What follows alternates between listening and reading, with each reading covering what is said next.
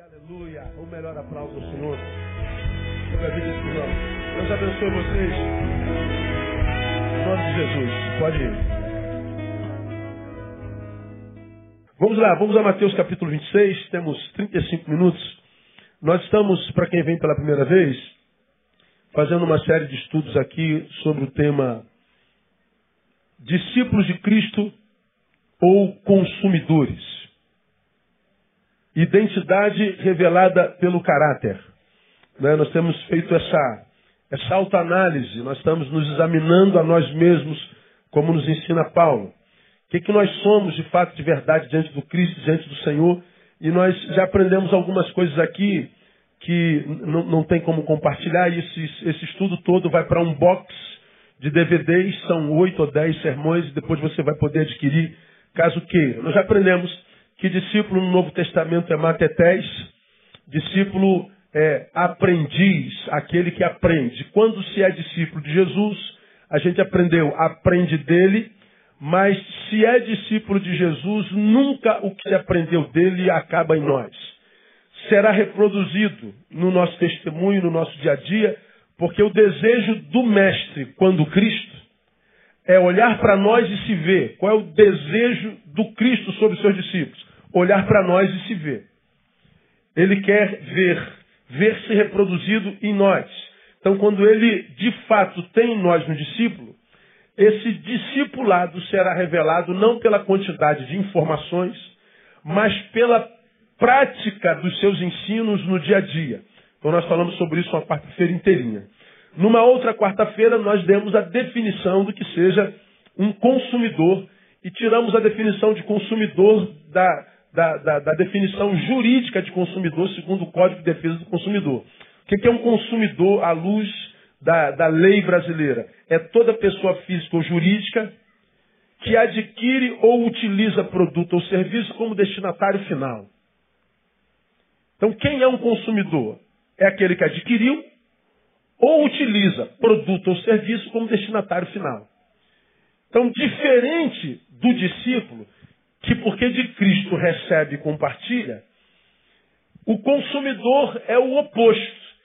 Ele adquire ou consome um produto, pode ser espiritual, pode ser os ensinos de Cristo, a bênção de Cristo, só que, embora chegue a ele, dele não chega mais ninguém. Ele é o destinatário final. Então, todo evangélico que se diz discípulo de Jesus, porque foi abençoado pelo Cristo, recebeu dele, mas se ninguém depois de você, através de você, recebeu também de Cristo, então tire da cabeça que você é discípulo, porque você não é. Você é evangélico, é religioso, membro de uma igreja, mas tem pouco a ver com Jesus de Nazaré. Isso quer dizer que você tem Jesus na cabeça, está muito bem informado sobre ele, mas ainda não entendeu ou não transformou a informação dele em vida, de modo que, se não transformou em vida, ah, ele não te conhece. Talvez por isso nós tenhamos tanta gente frustrada com Deus no Brasil e no mundo.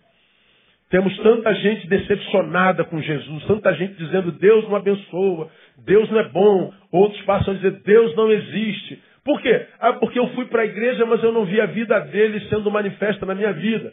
Bom, manifestou-se uma vez, só que você se tornou o destinatário final. Se é destinatário final, ou seja, se você é o destino da bênção, e não o transporte da mesma, se você é o ponto final e não um canal da bênção para que ela chegue até alguém, é, não pode se dizer que se é discípulo, você é consumidor, lamentavelmente. Estamos fazendo uma análise da nossa própria vida. E como é que a gente conhece o verdadeiro discípulo? Pela quantidade de informação, não. Eu posso saber tudo sobre uma pessoa sem conhecê-lo. Eu posso saber tudo sobre uma matéria sem praticá-la. Eu posso adquiri-la como informação, mas não como experiência. Não é? Então, o discípulo, ele se conhece como? Pelo caráter. A identidade do discípulo é revelada pelo caráter e não pelo discurso. Pelos frutos os conhecereis. Aí nós pegamos Mateus capítulo 26, a partir do verso 17, e começamos a traçar um, uma identidade a partir do caráter do verdadeiro discípulo de Jesus, através da relação que ele teve através da ceia. Então nós já aprendemos, só vou citar, não vou, não vou resumir não, só resumo a definição, tá? A primeira marca do discípulo, voluntariedade, disponibilidade. Segunda marca, obediência. Porque se foi voluntário para Jesus, de Jesus recebe missão. Então só tem missão quem foi voluntário. Falamos sobre isso duas quartas-feiras. Terceira marca, humanidade. Quando Jesus diz há um certo homem, não interessa a raça, a cor, credo, religião, é, é gente. Então Jesus ama e a gente chama que Jesus ama. Gente, ele é humano. O, o fim da espiritualidade é a humanidade, o objetivo da espiritualidade do reino é a humanidade.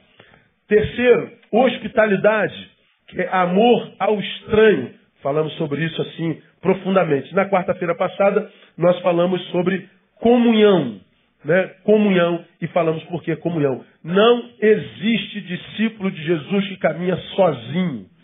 Se caminha sozinho dizendo eu não preciso de ninguém, eu não preciso de igreja, não preciso de nada, você não tem nada de Jesus. Porque ele nos ensina desde sempre, nós falamos isso mais de uma hora na quarta-feira passada. Primeiro, ele nos ensina na oração, Pai nosso. Ele não é pai meu de ninguém. Ele é pai nosso. Ele só é meu pai quando eu consigo chamar um semelhante de irmão. Se eu não posso chamar alguém de irmão, talvez seja porque eu não posso chamá-lo de pai. Então o problema não está nele, está em mim. Então o pai é nosso. Por isso que na mesma oração diz o pão nosso. Então só é discípulo quem tem pão e compartilha.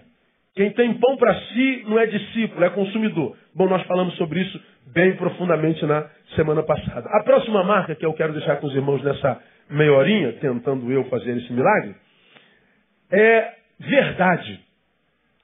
Se há uma marca que distingue um verdadeiro discípulo, é a verdade. O discípulo de Jesus é verdadeiro. O discípulo de Jesus não é só um homem de Deus, ele é homem. Ele é sim, sim e não, não, porque o que passa disso é o quê? Procedência maligna. Então ele é verdadeiro. De onde a gente tira isso? Do versículo 21. Ao anoitecer, reclinou-se à mesa com os doze discípulos, e quando comiam, 21, disse: Em verdade vos digo que um de vós me trairá. Ele está dizendo: Um de vocês sentado à mesa comigo para desfrutar da comunhão, falamos na semana passada, não é verdadeiro, é uma mentira, é uma farsa. Parece, mas não é. Um de vocês, sentado à mesa comigo, que parte o pão comigo, não é discípulo. É uma farsa, não é verdadeiro. Então ele está me ensinando, a marca do verdadeiro discípulo é a verdade. Ele é verdadeiro. Ele, ele não é hipócrita, ele não é mentira, ele é verdadeiro. A marca dele é a verdade. Para a gente falar sobre verdade, a gente vai falar um pouquinho sobre mentira. A falta da verdade é ao mesmo tempo o estabelecimento da cultura da mentira. Se eu estou sentado à mesa com alguém fingindo-me amigo, não sendo, eu estou com a minha postura, ainda que ele não saiba, estabelecendo à mesa ou nessa relação a cultura da mentira. Estou me relacionando com esta menina, digo amá-la, não amo. Eu estou criando nessa relação a cultura da mentira. Eu estou abraçando esse meu colega de trabalho, dizendo que eu estou feliz com a promoção dele. Mentira, eu estou morrendo de inveja. Eu estou nessa relação profissional criando a cultura da mentira. Eu estou abraçando meu pastor a minha ovelha, dizendo a minha ovelha amada, meu pastor amado. Mentira, eu quero apunhalá-la pelas costas. Eu estou estabelecendo nessa relação espiritual a cultura da mentira. E qual o problema da mentira? Qual é o problema da mentira? Qual é o problema da ausência da verdade? Vocês já ouviram parte disso lá atrás, mas vale a pena é, é, é, recompartilhar. Qual o problema da mentira? Primeiro, ela impossibilita. O verbo é impossibilitar mesmo. Você vai ver que parece uma, uma, uma incongruência o que eu vou falar, mas não é. Ela impossibilita o estabelecimento da vontade de Deus em nós. Ou seja, quando eu crio a cultura da mentira ou eu sou a mentira, O que, é que eu estou fazendo quando eu crio isso, Neil? Eu estou impossibilitando Deus de fazer algo. O que, que Deus se torna impossibilitado de fazer? De estabelecer a sua vontade sobre mim. Pastor, existe alguma coisa impossível para Deus? É, eu acho que sim. Estabelecer a sua vontade sobre uma mentira. Por quê? Senhor pode explicar? Posso. Deus, quando nos gerou, e mais, quando nos chamou, vocacionou, fez para nós promessas. Ele tem uma vontade para cada um de nós, desde o ventre da nossa mãe. Eu e você, que cantamos as nossas músicas de nossos tempos hoje, cantamos também lá atrás com Vitorino Silva, é, quem mais? Feliciano Amaral e não sei quem. Deus tem um plano em cada criatura, aos astros ele dá o céu. Deus tem um plano para cada criatura. A Bíblia diz que é, eis que sei os planos que tenho para vós. Ninguém na criação de Deus é obra do acaso. Todos nós individualmente somos planejados por Deus. Mesmo que nós não tivéssemos sido planejados pelos nossos pais. Você de repente está aqui, ouviu dos seus pais. Você só nasceu porque a camisinha furou, menino. Você é um equívoco. Não conseguiu ser amado pelo pai. Bom, você talvez não estivesse no plano dos seus pais, mas nos planos de Deus você estava. Se Deus não quisesse que você nascesse, Ele não permitiria que a camisinha furasse. Ah, você nasceu, menina, porque eu, eu fui estuprada, porque se você, se eu não tivesse sido estuprada, você não nasceria, porque eu nunca sonhei você. Bom, ela não sonhou você, mas Deus sonhou você. Só Deus pode gerar vida. Se Deus não quisesse que você nascesse, nascesse, Deus não pediria que você, sua mãe engravidasse. Nasceu, nasci, então você é um projeto de Deus e Deus tem plano para sua vida. Você entende assim, amém ou não? Ajuda-me a mim, diga para quem está do seu lado, Deus tem um plano para sua vida. Tem muita gente que não acredita nisso hoje. Pastor, não é possível que Deus tenha um plano para mim. Minha vida é um equívoco desde que eu nasci. Pois é. O problema não é Deus. Você não é obra do acaso. Ih, nasci, ih, nasceu. Não, não, não. Deus já tinha sonhado com você na eternidade. E Ele tem plano, Ele tem projeto para a sua vida. Só que o que Deus tem para mim, tem para mim e não na mentira na qual eu me torno ou me tornei por alguma razão da vida. O que acontece é que nós, por questões N da nossa existência, incapacidade de permanência, de, de perseverança, é, a nossa incapacidade de suportar crítica, abandono, por falta de amor próprio, por ignorância, abandonar o principal por coisa secundária, é, colocar o reino lá no final, quando ele deveria estar em primeiro lugar. Por alguma razão na nossa existência, nós vamos nos deformando na vida. Nós fugimos, porque livres, do projeto original de Deus, do plano de Deus. Nós, ao invés de seguirmos o plano que Deus tem para nós, descobri-lo e seguirmos no plano e o projeto que Deus tem para nós, o que, que a gente faz? A gente vira as costas para Deus por N razões e a gente vai viver a nossa própria vida, colocando Deus em plano nenhum na vida ou em segundo plano na nossa vida. A gente vai simplesmente se deformando. Nasce nós um ser humano, um ser que Deus não conhece. Não foi aquilo que Deus sonhou que nós fôssemos. Não é aquele para quem Deus planejou para quem Deus fez projetos. Então, quando Deus tem um sonho para o Neil, mas o Neil não quer saber de Deus nem do seu plano, eu me transformo num outro ser que Deus não conhece, eu sou uma mentira para Deus. Deus não conhece isso aqui que eu me torno quando me afasto dele. Deus não conhece esse ser que eu me torno quando o meu projeto não é adorá-lo, nem glorificar seu nome. Deus não conhece esse ser independente que se acha Deus de si mesmo que tomou o lugar de Deus de honra no seu próprio coração. Preguei sobre isso domingo passado, retrasado. Um dos piores erros que nós cometemos hoje, tirar Deus do lugar de honra e nos colocarmos no lugar de honra no nosso coração. É queremos promover o nosso nome ao invés do nome de Jesus. É tirar da nossa lista, importa que ele cresça e que eu diminua. Nós falamos, importa que eu cresça e que Deus suma. Deus respeita. Só que esse ser no qual a gente se transforma, quando longe do sonho de Deus, é um ser que Deus não conhece. Deus não tem plano para isso no que você se transforma quando o abandona. Deus tem plano para aquele que você é quando está na presença dele. Quantos crentes, você já me ouviu falar sobre isso aqui mais de uma vez, entram no nosso gabinete, nos param nos corredores, na nossa rádio, dizem, pastor, Deus me fez tantas promessas e nenhuma delas aconteceu. Deus falou comigo que ia fazer, que ia acontecer, mas não aconteceu. Por que, que Deus não cumpre suas promessas? Eu sempre respondo a mesma coisa. Deus falou contigo? Falou. Então, se Deus falou contigo de verdade, você estava na presença dele e intimidade com ele. E agora, você continua na presença dele e intimidade com ele? Não, estou afastado, não, estou longe dos caminhos do Senhor. Pois é, como é que Deus vai cumprir uma promessa nisso no que você se transformou? Ele não tem promessa nenhuma para esse ou para essa no qual você ou na qual você se transformou. Ele tem promessa para aquele ser que você era na presença dele. Ele não tem promessa para isso, meu filho. Isso ele não conhece. Isso é uma criação sua, não é criação dele.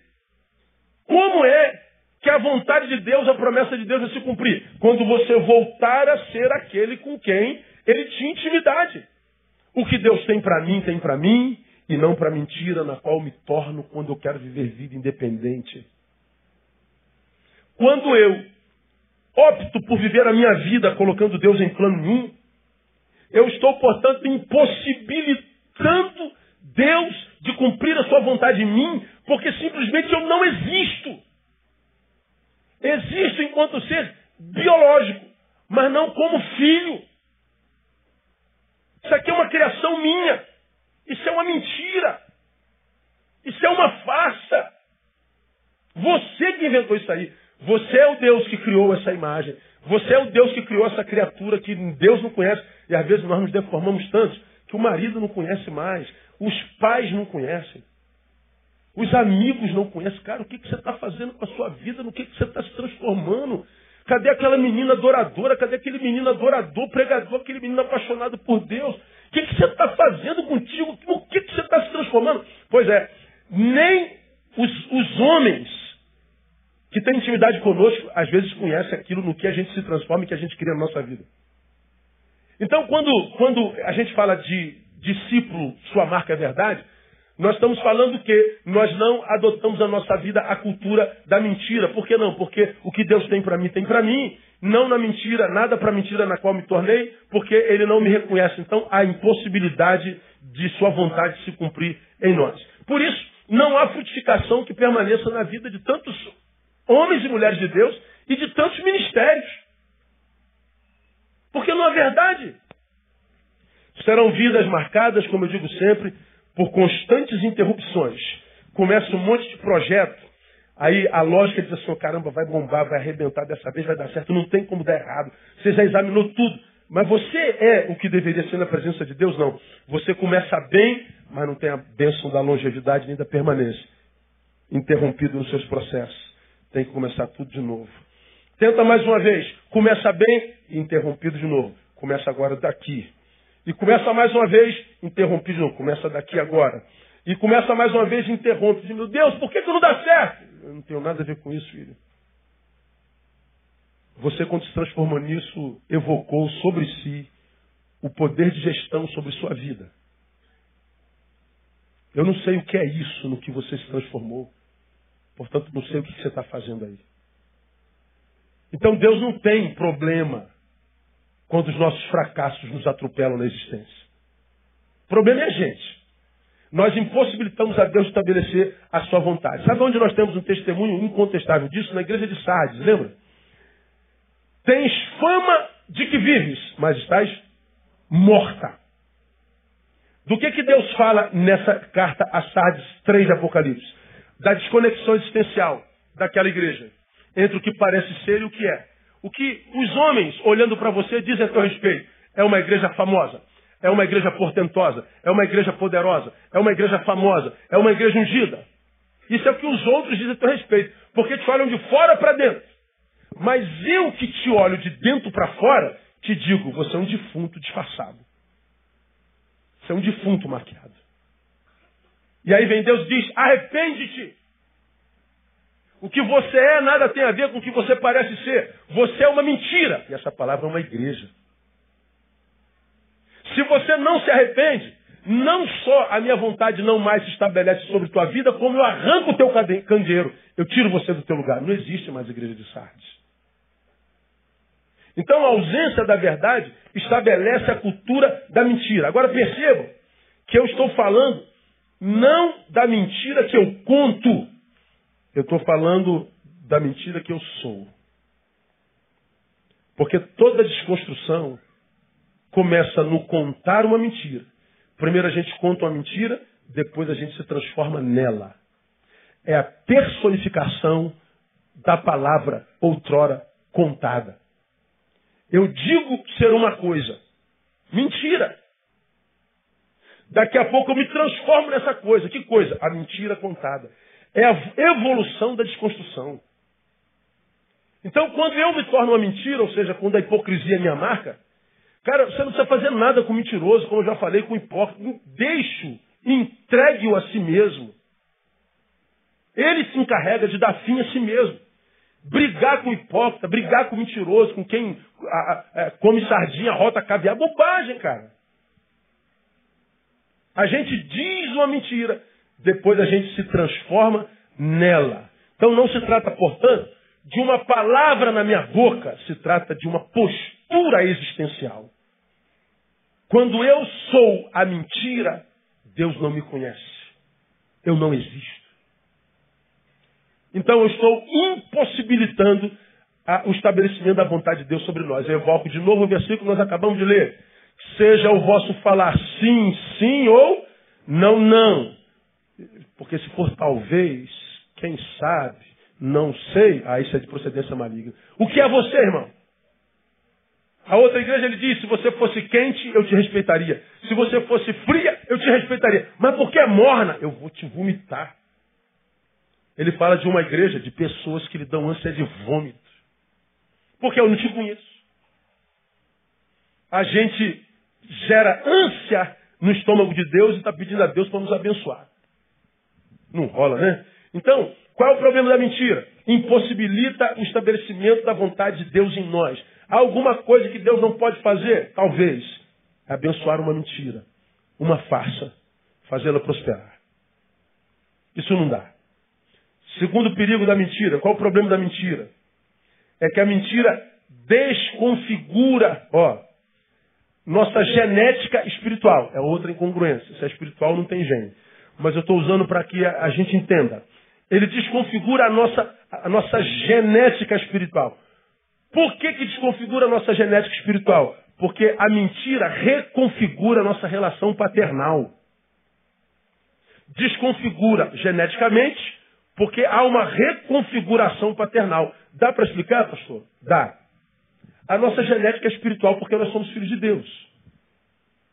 Nós somos de origem espiritual. Nós temos imagem e semelhança de Deus. Nós somos filhos do Pai Eterno. Todos que receberam Jesus foram feitos filhos de Deus. Então, digamos que nós temos a, aspas, genética espiritual. A nossa genética é divina. Só que eu abri mão dessa genética, dessa paternidade divinal, ou seja, do Cristo de Deus. Eu não quero mais saber de Deus, eu não quero saber de espiritualidade, eu estou tirando isso da minha vida, estou colocando num plano que, que, que, que não me interessa, o reino não é mais meu primeiro lugar.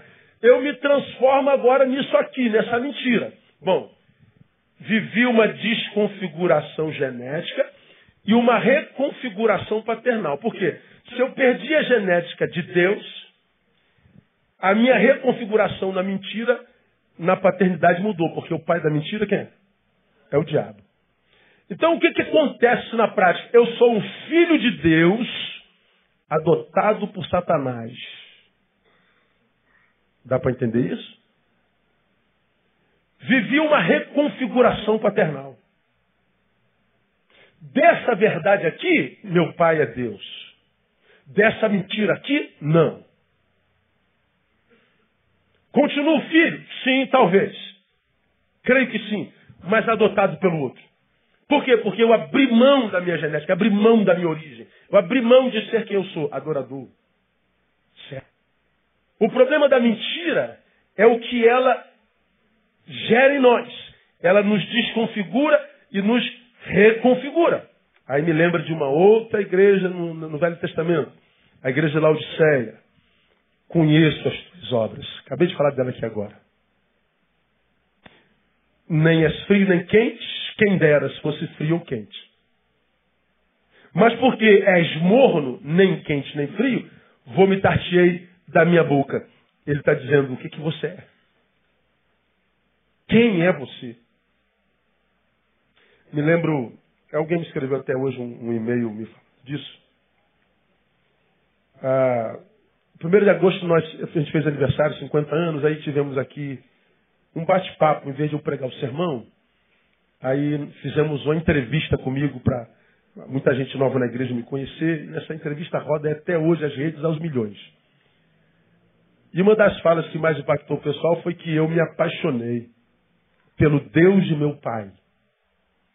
A minha relação com meu pai era tão intensa, embora silenciosa, era tão almática e verdadeira, que desde garoto eu via meu pai se relacionando com Deus, moleque, eu não entendia nada, era guri. E via meu pai nas suas orações no quarto, meu pai não saía para trabalhar sem orar.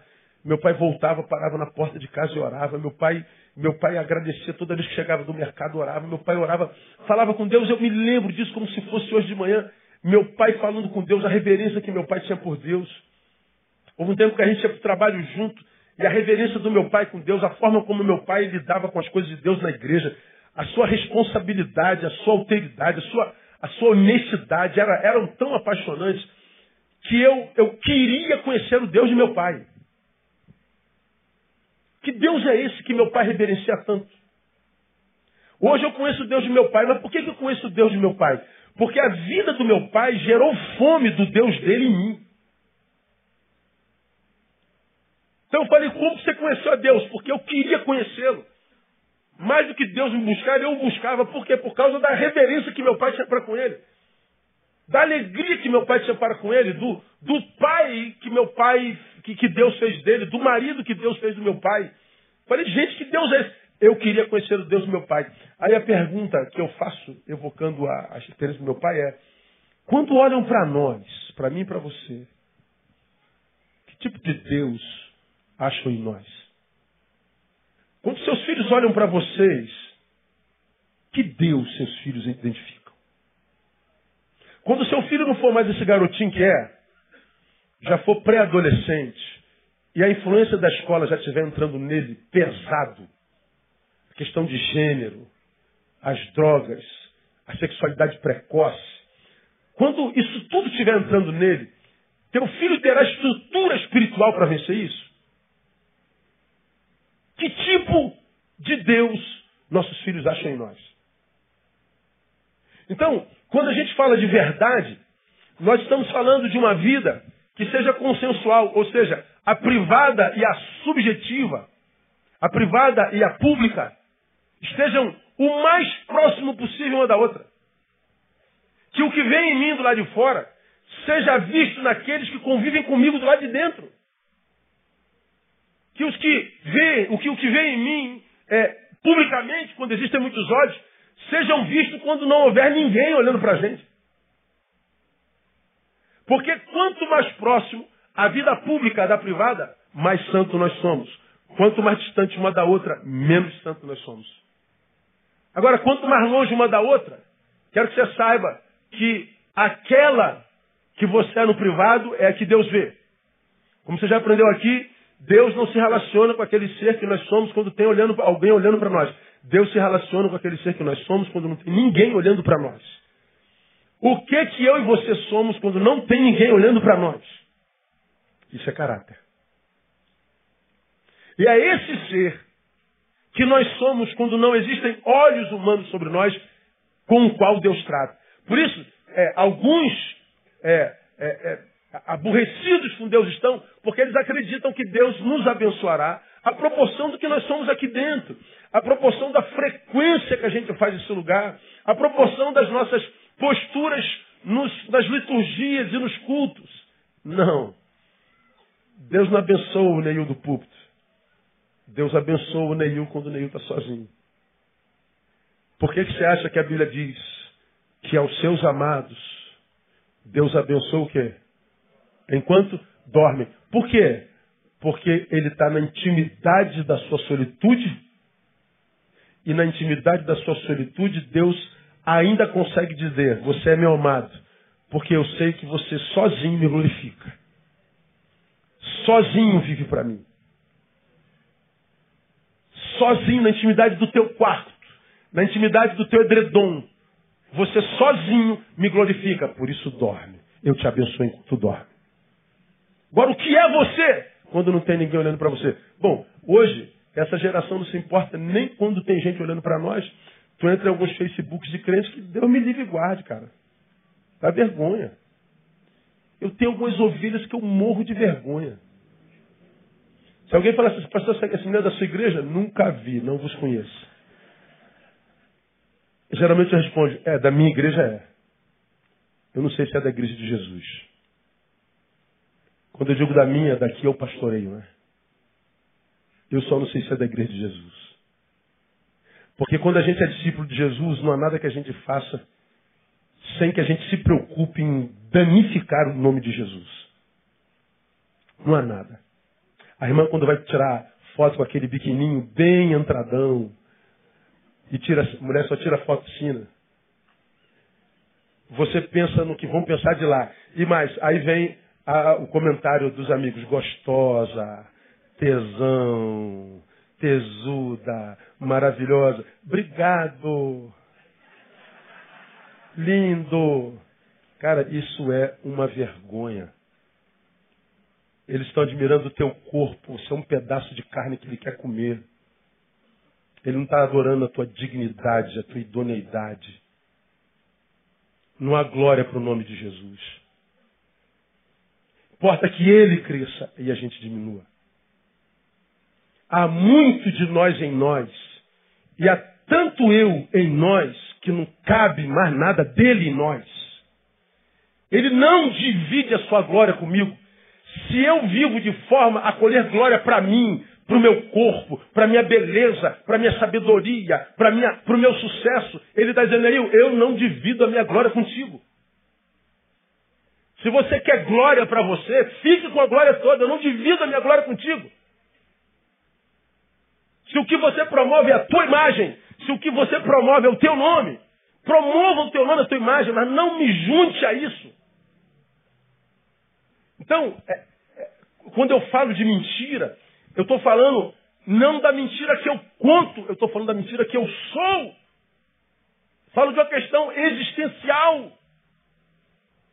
Nunca que nós vamos experimentar o tal do rio de água-vivas que jorram de dentro de nós.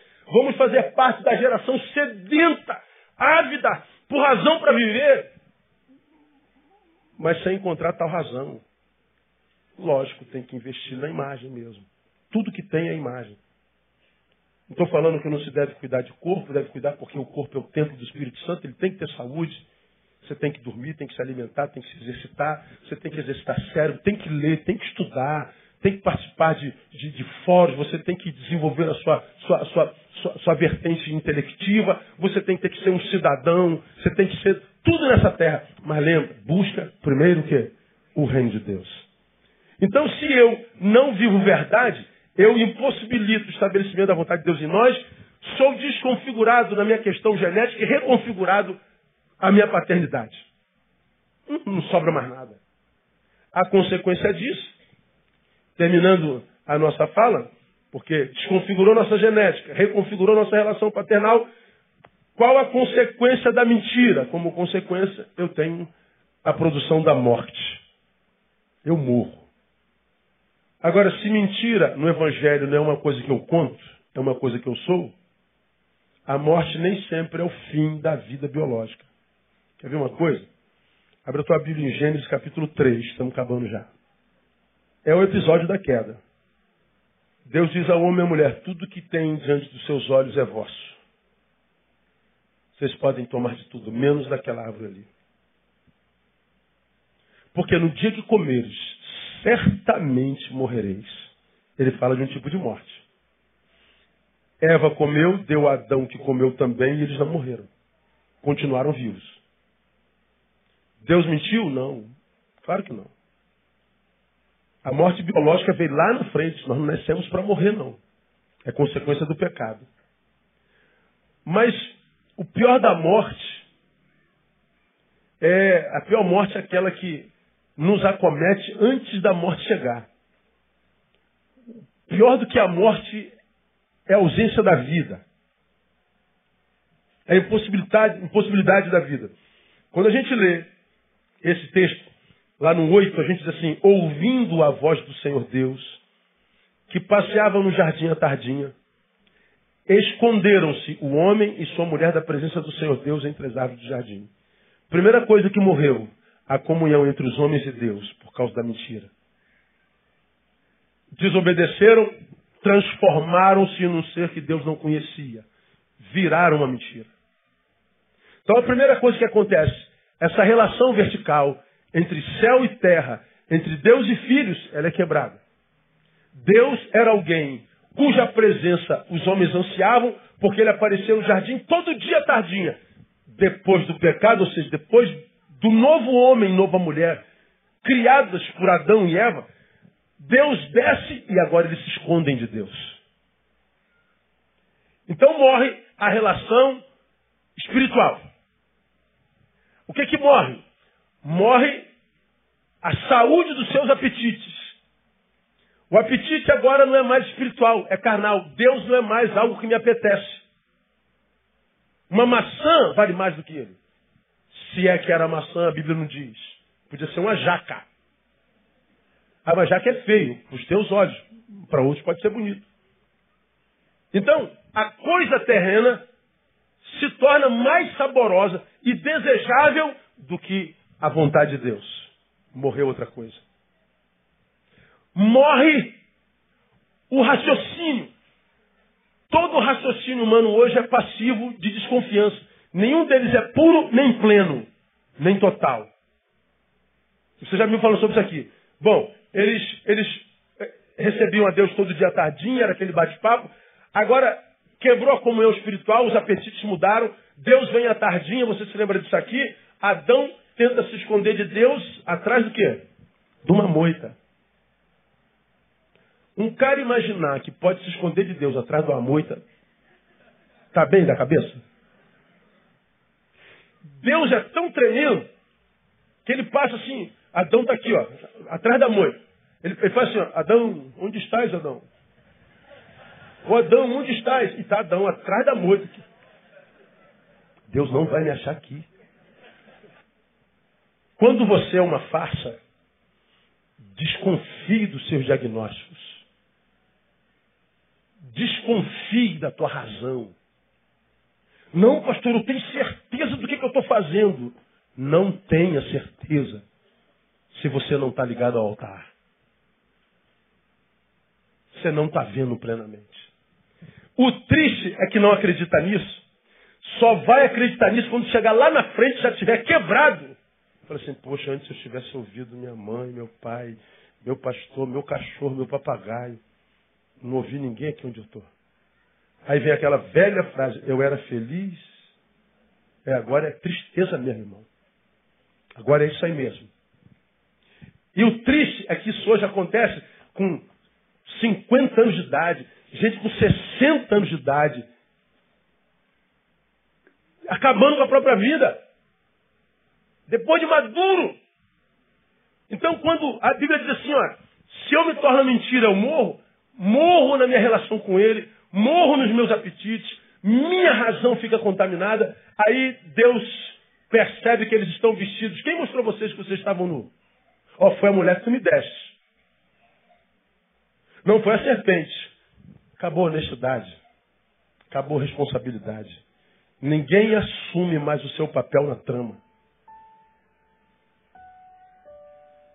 A gente se transforma num caçador de culpados. Sempre tem o culpado para a desgraça que a gente vive. Nunca o desgraçado é o culpado da própria desgraça. Por quê? Porque nós não somos honestos mais nos nossos diagnósticos. Então, a, a, o meu caráter morre, o meu caráter é deformado. Aí, Deus, quando pergunta a Adão, porque ele é homem na questão, Adão ainda tem a cara de pau de dizer assim, ó, a mulher que tu me deste. Quando Adão diz assim, ó, o culpado é a mulher. Quem me deu foi o Senhor. Quem é o culpado da desgraça? É Deus. Veja se alguém em sã consciência culpa a Deus a besteira que fez com a própria vida. Hoje é o que mais a gente vê. O que você acha que é o ateísmo, irmão? Ninguém nasce ateu. Todo mundo perde a fé no caminho. É porque cria agora não crê mais. Porque se Deus existisse, não teria acontecido isso comigo, não teria isso acontecido com a terra, não teria acontecido. Então Deus não existe.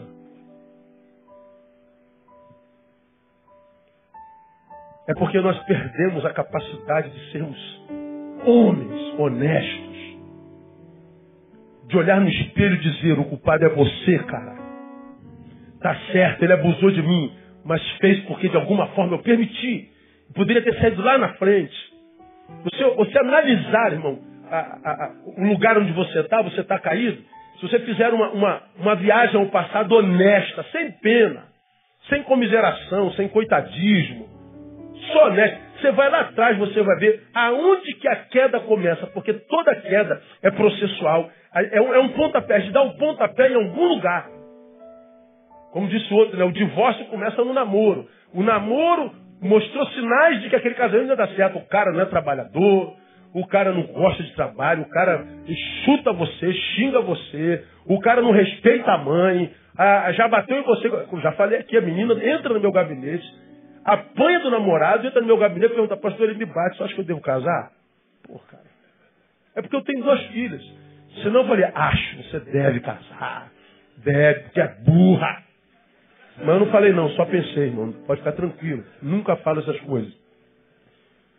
Mas ele vai mudar depois que casa. Meu irmão, depois que casa, ele só fica melhor no que é.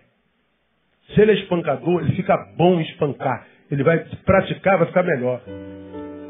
Se ele é traidor, ele vai ficar bom na arte de trair. Porque trair você que está longe é fácil. Mas trair você que está do lado o tempo inteiro, o cara tem que ficar melhor nisso. Ele tem que fazer doutorado em Harvard. Se ele é fiel, ele vai ficar mais fiel. Se ele é gentil, ele vai ficar mais gentil. Se ele é amigo, ele vai ficar mais amigo. A gente melhora naquilo que a gente já é, não muda. Por que, que meu casamento deu certo? Porque não era nem para ter acontecido. Mas quem é que é honesto para falar? É verdade, eu não devia ter casado mesmo, não. Ninguém diz, o erro foi meu. Por que, que Deus a gente vê uma geração de crentes coitadistas que morrem de pena. Por que, minha carreira não deu certo? Porque quando você ganhou o primeiro salário, você abandonou a Deus. Que não precisava mais dele, então ele se retira. Um gentleman. Foi viver a própria mentira. Então, quando a gente mente, irmão, a gente morre, produz morte. Morte. Morte antes da morte chegar. Acabou com a minha saúde familiar. Foi a mulher que tu me deste. Foi a mulher que tu me deste. Foi quebrando tudo, quebrando tudo. O jardim que era imenso, agora dele eu sou expulso. Estou entregue à própria sorte. Quem lida com a sorte quase sempre se encontra com azar. Então, meus irmãos, ser discípulo é viver a verdade. Agora você tem que escolher qual verdade que você vai ser. Verdade para os seus amiguinhos, que são outros mentirosos. Tudo faça. Tudo marrentinho, tudo marrentinha. Tudo malhadinho, tudo gostosinha. Mas ninguém quer nada com Deus. Vende só a própria imagem o tempo inteiro. Adoradores de si mesmo. Como eu falei domingo passado. Que zoam você porque você é muito santinho. Você é muito careta. Aí eu falei lá no domingo passado, vamos ver onde nós vamos estar daqui a 10 anos. Vamos encontrar na, na terceira idade, filho. Vamos encontrar na meia idade, vamos ver onde você vai estar, que é moderninho, vamos ver onde a gente vai estar, os caretinhos, onde é que nós vamos estar. Vamos ver onde que a bênção do Senhor estará. Ah, mas você vai ter perdido a juventude. Pelo amor de Deus, irmão. Você acha que com 18 anos você tem maturidade para curtir a vida? Curtir a vida é aos 40, que você já está alocado no mercado de trabalho, tem dinheiro, você já está casado, tem teu carro, tua casa, tua filha está com 20 anos, tu está solteiro de novo. Aí. Com maturidade, com dinheiro na mão. Aí dá para curtir a vida com menos erro, mais racionalmente e com a bênção do Senhor. Agora não, a gente abre mão da bênção do Senhor, vai viver a própria vida, vira uma farsa, aplaudido pelos homens e pelas mulheres e ouvido do Senhor. Ah, o aplauso dos homens é o que você quer? É, digo-vos que já receberam o vosso galardão. É tudo que vocês terão. O aplauso dos homens que imaginam que você seja isso tudo que você vende no teu Facebook. Que você sabe que não é. Agora o aplauso que o discípulo busca, irmão, é o aplauso do céu. É aquele que anda pelo caminho com a consciência de que os olhos do Senhor estão em todo lugar. É aquele que sabe que está diante de um Deus que tudo sabe. De modo que quando os homens não te entenderem, ah, você não é isso tudo não, você é uma farsa, o problema é deles. Deus sabe quem você é, você não precisa se defender. Como alguém disse, pastor, estão falando mal do senhor. Cara, não tem nada a ver com o que estão falando de mim, isso é problema deles. Tem muitos problemas na vida para me preocupar com os deles. Deus que conhece o interior dos nossos corações, os intentos dos nossos corações, diz para nós como disse para Josafá. Porque Josafá, com medo do que via, disse: Deus, eles são numerosos demais. Perto deles somos como gafanhotos. Nós não temos como prevalecer. Mas Deus, nossos olhos estão postos em Ti.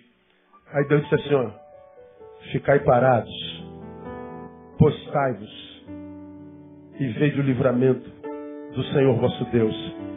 Nessa peleja não tereis que pelejar. A batalha do Senhor porque Ele conhece os intentos do nosso coração. Então você tem que escolher de qual aplauso, de qual mão você quer extrair aplauso. Porque se você quer aplauso dos homens, é só botar a roupa. Escolhe a máscara do dia, é essa aqui, de intelectual. Isso aqui de, de, de, de, valente. Isso aqui de sete. Aqui de idiota. É. Pronto. Vai ter um milhão de curtidas. Mas se você é discípulo, você vai se preocupar se os céus estão curtindo você. Porque o céu só curte verdade. A marca do discípulo é verdade. E viver a mentira é estabelecer a cultura da mentira. E o pai da mentira é o diabo, não é o nosso pai. Então a minha oração é que Deus nos faça discípulos mesmo, irmãos. Para que a gente não perca tempo na vida e a gente envelheça mesmo. Mas envelheça com saúde. Envelheça bem.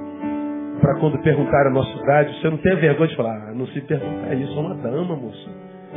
Não, você vai falar, tem 50, moço. Tem 60, moço.